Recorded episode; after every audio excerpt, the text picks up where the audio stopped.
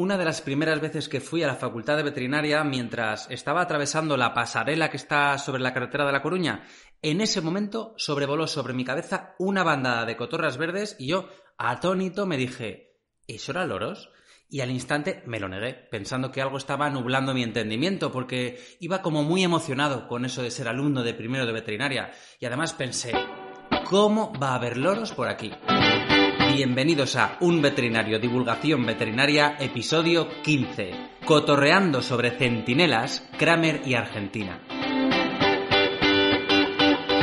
Primero de todo, vamos a ponernos en situación para conocer a nuestras protagonistas. Hoy vamos a hablar de la cotorra argentina y de la cotorra de Kramer. Ambas citácidas que actualmente pueden verse en España, pero ellas no son de España. O bueno, al menos no, no eran de España. O, bueno, mira, lo, lo que está claro es que si esto se lo, se lo cuentan a tus abuelos cuando eran jóvenes, sí, lo de que tenemos aquí loritos pastando por los parques, pues a lo mejor se quedaban ojipláticos, cuando lo más colorido que tenían por aquella época era la oropéndola o la cresta esa tan exótica de las abubillas.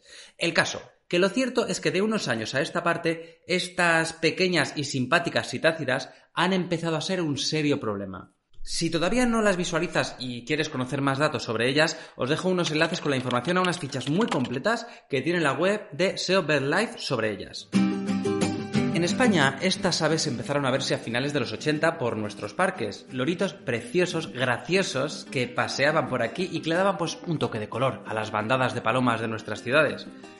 Probablemente estos pajaritos verdes que empezaban a revolotear a nuestro alrededor se habían adquirido para tenerles en los salones de las casas diciendo hola o yo qué sé, hacerte el rin rin rin del teléfono o llamar a tu perro o incluso a ti por tu nombre. Que esto, pues que, hombre, que hace mucha gracia, ¿no? Aquí compartir nuestras vidas con este tipo de, de animalillos. Pero a veces la gente se acababa cansando o, se divorciaba, o yo qué sé, tenía un par de críos, o mira, no me puedo ocupar de ella, o me da pena que esté ahí en la jaula gritando todo el día, y bueno, que muchas veces estas aves acababan siendo soltadas para que volasen libres. Pero Vamos a hacer un pequeño paréntesis para recordar que esta historia, la, de las cotorras, no es tan diferente a la de otras especies como los galápagos de orejas rojas, que vivían en ese recipiente tan cutre con la palmera en el medio, este que se les quedaba pequeño en dos veranos, y que cuando se volvían del tamaño de un melón, pues a la gente ya no le hacía tanta gracia tenerlas, y muchas acabaron en el estanque ese de Atocha, que, que ahí daba, pues, pues daba pena verlas, la verdad, y todas hacinadas historias de animales que llegan a nuestras vidas sin que conozcamos mucho de sus necesidades, pero que nos resultan graciosísimos ahí tras las cristaleras de las tiendas de animales. Y además, que si el niño pedía un perro o un gato, le comprábamos una tortuguita o un hámster y oye, que ya se le pasaría la tontería por un tiempo y luego, pues, luego ya veríamos. Historias que para bien o para mal están ahí. Historias de ahora y de hace unos años que nos ayudará a entender que de aquellos barros, estos lodos. Pero volvamos a las cotorras. Desde el año 1986, más de un millón de loros entraron legalmente en España vendidos como mascotas. ¿Eh? Un millón. En 2013 se prohibió en nuestro país su venta, pero para ese momento las poblaciones ya eran tan grandes que empezaban a sostenerse por sí solas y actualmente pues ya están en un punto insostenible. En mayo de este año, el Ayuntamiento de Madrid, que es donde yo vivo, inició un plan integral para el control y reducción de la cotorra argentina y de Kramer, ya que desde el año 2005 su población ha aumentado aquí en un, ojo al dato, 665%, ¿eh? Casi nada con estos datos en la mano podríamos hablar largo y tendido sobre la ética, derecho animal, efectos negativos sobre la biodiversidad o la naturaleza caprichosa del ser humano. Pero este es un podcast de veterinaria y voy a centrarme en la parte que me toca. ¿Qué tiene que ver un veterinario en todo este plan integral de control de estas cotorras? Dentro de la sección de noticias del Ayuntamiento de Madrid, donde hablan de este plan, hay una parte que habla del estudio epidemiológico, algo que va a hacer las delicias de los más fans del concepto de una sola salud. ¿eh? Es decir, yo mismo, que soy muy fan de esto. Dice textualmente lo siguiente. Me aclaro la voz, un poco de epicidad y vamos allá. Por primera vez, el Ayuntamiento de Madrid llevará a cabo un control biológico-sanitario pionero con estudios veterinarios sobre los ejemplares capturados.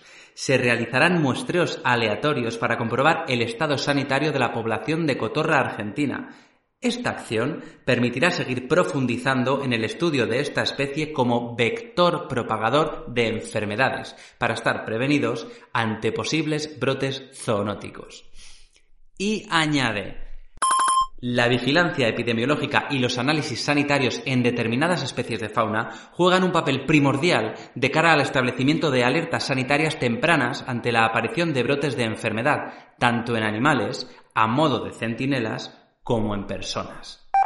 Ahora en este 2021 y con la que nos ha caído, ya hay muchos entendidos de cafetería de bar sobre brotes, alertas sanitarias, vigilancia epidemiológica, bueno, nada nuevo bajo el sol. Pero aquí acaba de salir un concepto que a lo mejor aún no conocen todos estos especialistas de última hora, incluidos, ¿eh? No vamos a quitarle su mérito, los que hacen los comités de expertos y no incluyen veterinarios. ¿Qué concepto es ese de los animales centinelas?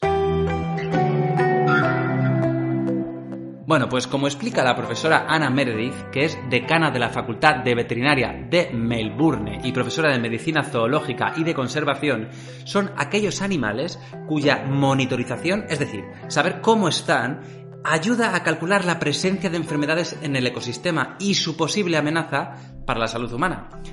Y ahora ya sí, podemos hablar de un ecosistema, ¿eh? Porque cuando hablamos de ecosistema, nos viene a la cabeza la imagen de un bosque, una pradera, ríos cristalinos y bueno, todo eso, ¿eh? Nos viene, nos viene a la cabeza, pero también es lo que veis en la galería de imágenes de Google si buscáis ecosistema. Pero se nos olvida que las ciudades en las que vivimos, eh, también son un ecosistema. Si salimos a la calle o damos un paseíto por, un parque, pues parece que con los únicos animales con los que convivimos en los núcleos urbanos son esos perros que acompañan a sus dueños a hacer footing o, bueno, las palomas, que están muy pesadas en las terrazas esperando a que te vayas al baño para comerse tus patatas, ¿verdad? Pues no, mentira. Si abrimos un poquito más los ojos o dejamos de mandar memes por WhatsApp, a lo mejor empezamos a ver cómo la naturaleza se abre camino también entre nosotros, como es el caso de las cotorras argentinas y de Kramer, que hace años empezaron a desplazar a otras especies por culpa de la acción de los humanos y ahora van a pagar con sus vidas nuestra osadía como especie una vez más. Ellas forman parte de un ecosistema en el que nosotros, los humanos, también estamos incluidos, aunque se nos olvide a las 7 de la mañana mientras estamos ahí todos hacinados en el metro. La importancia de ser conscientes de que formamos parte de un ecosistema reside en que nuestra salud va a estar relacionada con la salud de ese ecosistema. Y esto, bueno, esto no lo digo yo, esto también lo dice el plan del Ayuntamiento de Madrid. En nuestro ecosistema no vivimos solo los humanos, por eso es importante conocer la salud de los animales con los que compartimos espacios, que nos hagan de centinelas para prevenir ataques antes de que salten esas barreras a las personas. ¿Y qué es lo que se va a buscar en estas aves, eh, en las cotorras, como especies centinelas? Mm, pues mira, como lo pone muy claro en la web del ayuntamiento, me voy a limitar a leerlo, que tampoco hay que trabajar de más porque sí. Mira, si algo está bien, pues se copia y se cita y tan contentos todos. Vamos allá, esto es lo que dicen. Análisis previos realizados en el municipio han evidenciado la presencia, entre otros, de agentes infecciosos zoonóticos tales como Chlamydophila sitaci, Escherichia coli enteropatogénica y Campylobacter jejuni, una de las zoonosis alimentarias más frecuentes detectadas en la Unión Europea en distintas especies de aves que conviven con los humanos en entornos urbanos, como la cotorra argentina, paloma común y patos híbridos. Todo lo anterior nos viene a decir que hay enfermedades que pueden contagiarnos. Seguimos. El ayuntamiento quiere conocer los riesgos sanitarios no solo para los operarios y usuarios de los parques, sino particularmente y dentro del conjunto de la ciudadanía, los existentes para individuos con problemas inmunitarios o aquellos estratos más jóvenes de la población susceptibles de infecciones por dichos agentes. Esto será de utilidad para los programas preventivos de salud pública en grandes núcleos urbanos. Y me quedo con esta frase. Programas preventivos de salud pública, porque la veterinaria es parte fundamental de estos programas y es esencial para conocer las enfermedades que se mueven en nuestro ecosistema y poderlas controlar. Y ya vamos llegando al final, pero antes de acabar este episodio, tengo que confesar que, sin restar ni un ápice de importancia a este plan de salud pública, todo esto también me hace pensar. Pienso en que no me gustaría ser una cotorra a la que trajeron hace tiempo desde muy lejos a un lugar al que no pertenecía y por vicisitudes de la vida ha conseguido hacer su hogar con tal éxito que ahora sobra y quieren exterminarla. Pero, por otro lado, también pienso que no me gustaría ser pues, un gorrión desplazado e incapaz de competir físicamente por los recursos frente a estas nuevas especies que ha introducido el ser humano porque le ha dado la gana. Y luego pienso en nosotros como especie, en los humanos y en nuestra capacidad para aliarla de forma formidable. Y tristemente también pienso en que el refranero popular vuelve a hacer alarde de su infinita sabiduría cuando dice que a veces pagan justos por pecadores. Y al final, por mucho que le sigo dando vueltas, acabo pensando que nosotros también somos animales y que cuanto antes lo aceptemos, mejor nos irá a nosotros y al resto. Si quieres seguir apoyando este proyecto de divulgación veterinaria y que yo siga cotorreando en este podcast, ya sabes que puedes suscribirte en Spotify, regalarme 5 estrellitas en Apple Podcast o dejar tus comentarios en iVoox.